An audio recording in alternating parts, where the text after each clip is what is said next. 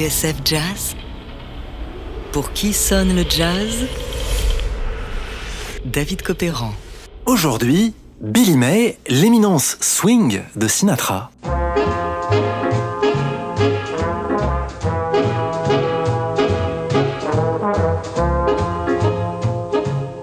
Son nom était Billy May, un peu comme si moi je m'appelais David Septembre. Son job, noircir des feuilles de papier musique par paquet de sang et transformer n'importe quelle chanson en piste aux étoiles pour les plus grandes voix du business. Parmi ces voix, celle de Frank Sinatra, qui déclara un jour Enregistrer avec Billy May, c'est comme prendre une douche froide ou recevoir un seau d'eau glacée sur la figure. Une allusion peut-être au son des cuivres orchestrés par Billy May et qui savait vous réveiller.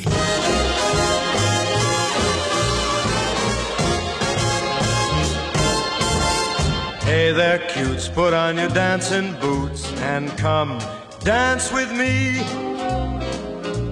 Come dance with me, what an evening for some terpsichore. Come Dance With Me, Fly With Me, Swing With Me. Trois albums qui, au milieu des années 50, ont fait le son d'un Sinatra au sommet de son art. Trois des sept disques que Billy May a arrangés pour le patron, avant de se faire chipper la place par son confrère Nelson Riddle. Mais au fait, qui était vraiment Billy May?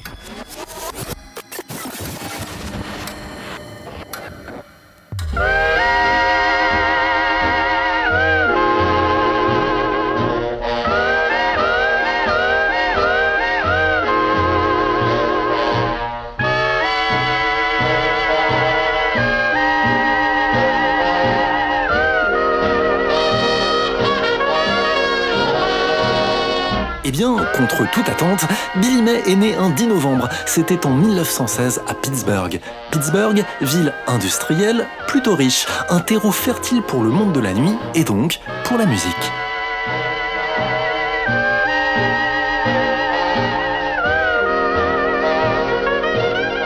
Une interview au journaliste Gene Lees, Billy May explique que sa famille avait des origines allemandes, anglaises et irlandaises, et que son père était alcoolique et qu'il a un peu d'éteint sur lui. Oui, car Billy May n'est pas du genre à faire des chichis, il est franc du collier.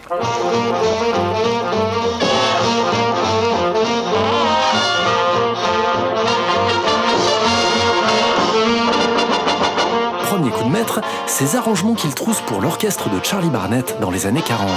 Et déjà, ces trompettes par sauts entiers et ce son punchy, très efficace.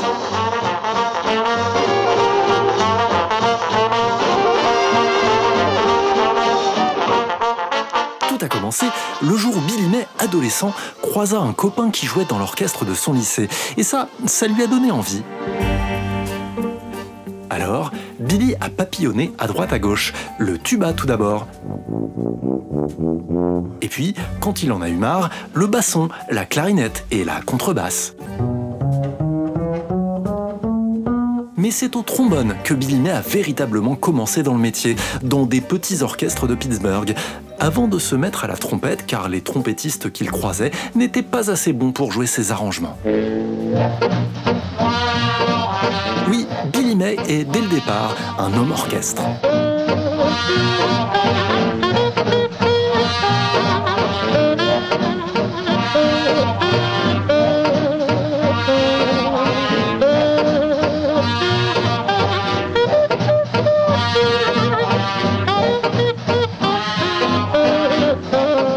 En 1939, il arrange cette version de Cherokee pour le big band de Charlie Barnett. Il a 23 ans et il est exactement à sa place. Je m'étais dit que pour devenir un arrangeur à succès, confie Billy May dans son entretien à Gene Lees, qu'il fallait d'abord savoir jouer correctement d'un instrument pour être crédible. Alors, j'ai fait juste ce qu'il fallait pour être repéré afin de devenir arrangeur.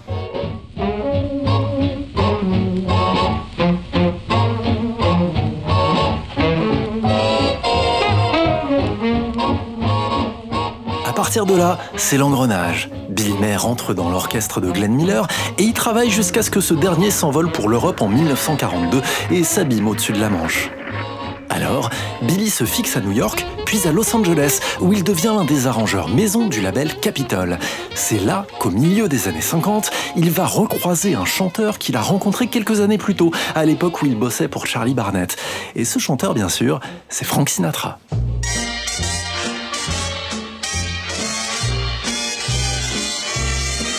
Could have danced all night, could have danced all night, and still have begged for more. I could have spread my wings and done a thousand things I've never done before. I'll never know what made it so exciting.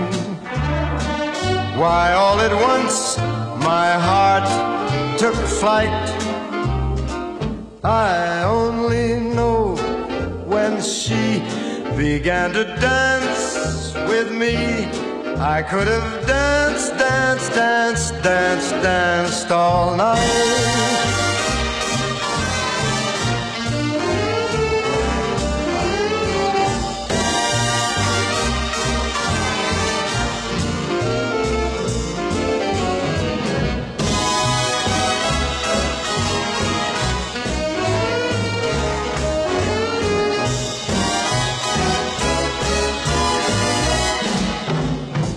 I could have danced all night. I could have danced all night and still had danced some more. I could have spread my wings and done a thousand things that I've never done before. I'll never know made it so, so exciting? Why, all at once my heart took flight. I only know when she began to dance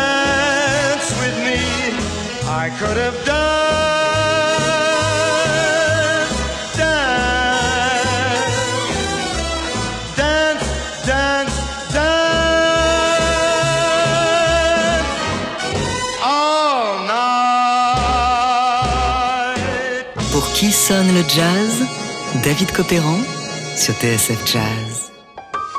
Aujourd'hui, sur TSF Jazz, on ne s'intéresse pas à Frank Sinatra, mais à son homme de l'ombre, son bras droit, son éminence swing, Billy May. Celui qui, dans les années 50 et jusqu'à la fin de la carrière du chanteur, lui troussa des arrangements aux petits oignons.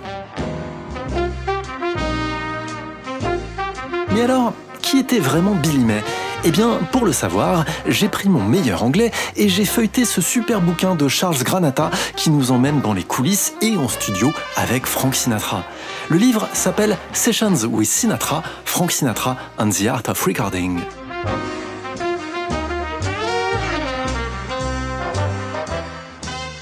Apprend que Billy May, c'était le bon copain, bedonnant, le crâne dégarni, souriant, bonhomme, habillé détente, jamais loin de son verre ou de son paquet de cigarettes. Un gars un peu débraillé, du genre à arriver en studio à la dernière minute avec son paquet de feuilles coincé négligemment sous le bras, l'arrangement qu'il venait d'écrire pour la séance du soir.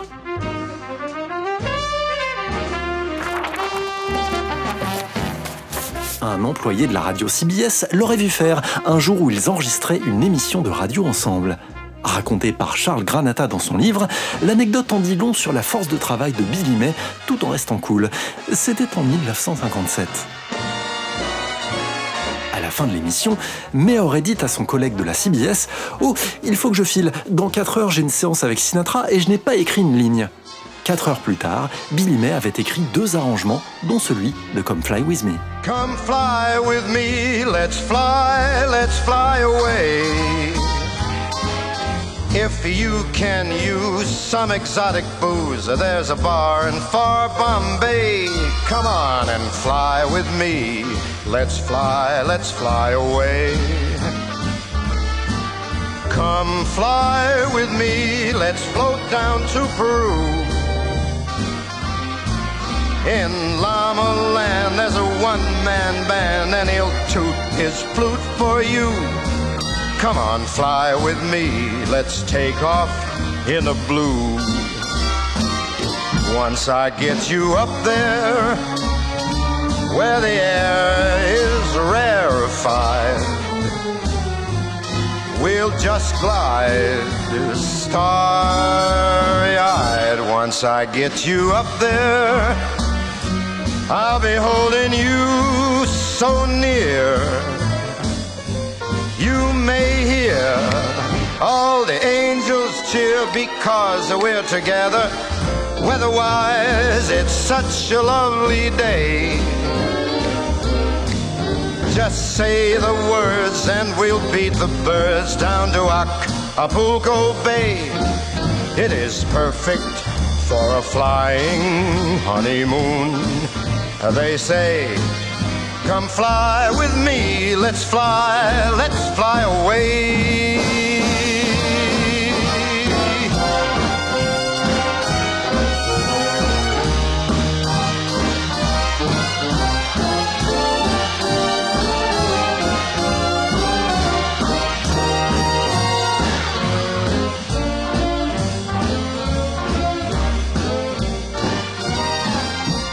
Ce que pouvait faire Billy May lorsqu'il arrangeait un thème pour Frank Sinatra à la dernière minute.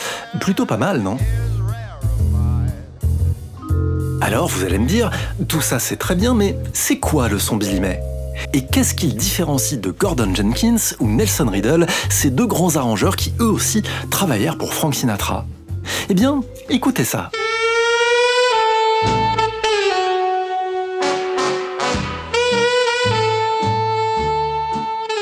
Ces saxophones, avec leurs notes glissées et leur son rutilant, rondouillard, bedonnant, eh bien, c'est du pur Billy.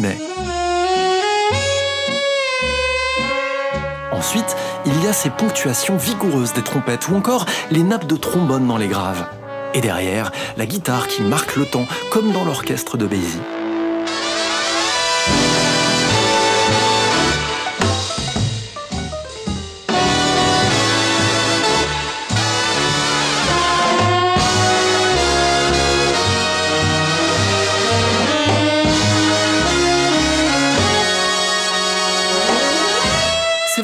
May, c'est un son puissant, massif, brut de décoffrage, qui correspond bien au personnage d'ailleurs. Et des thèmes comme ce Gone with the Wind, tiré d'un album de Billy May intitulé Big Band Bash, il y en a des dizaines que May a enregistré en version instrumentale. Et quand on les écoute, on se dit qu'il ne manque qu'une seule chose, la voix décontractée de Frank Sinatra.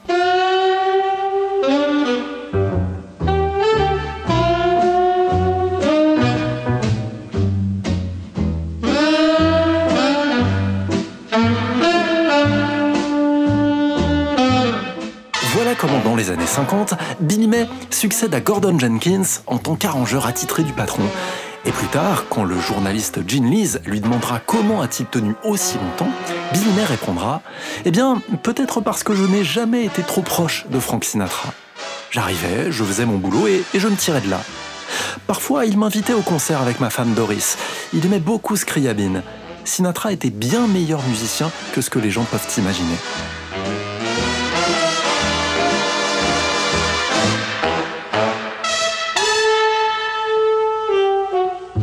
S'il a travaillé en pointillé avec le chanteur jusque dans les années 80, l'âge d'or du tandem Billy May Sinatra, c'est bien le milieu des années 50 et ses albums gravés pour le label Capitol. Sinatra était tellement fan de Billy qu'il lui est arrivé de demander à Nelson Riddle, son autre plume, d'arranger un morceau à la manière de Billy May. Oui, Billy May, c'était, comme le disait Sinatra, la douche froide, le seau d'eau glacée, un son vivifiant, revigorant. Mais Riddle, qui va finir par lui chipper la place, et toujours selon Frank Sinatra, eh bien Riddle, lui, écrivait pour l'orchestre en y mettant, je cite, plus de profondeur. Dans son livre Sessions with Sinatra, Frank Sinatra and the Art of Recording, Charles Granata cite le témoignage du chef d'orchestre Leonard Slatkin. Comme Nelson Riddle disait dernier, Billy n'était pas un grand chef d'orchestre, Et il avait une manie qui vraiment dérangeait tout le monde en studio. Il avait une bouteille de scotch posée à côté de lui, et je me souviens qu'un musicien avait l'habitude de dire que Billy pouvait vider la moitié de la bouteille entre le troisième et le quatrième temps, tout en dirigeant l'orchestre. Ça n'avait pas l'air de l'affecter plus que ça.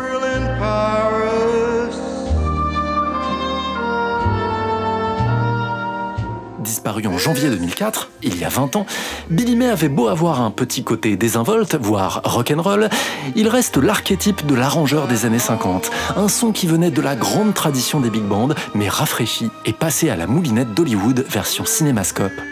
On se quitte avec sa plume inimitable et sa version de Tenderly.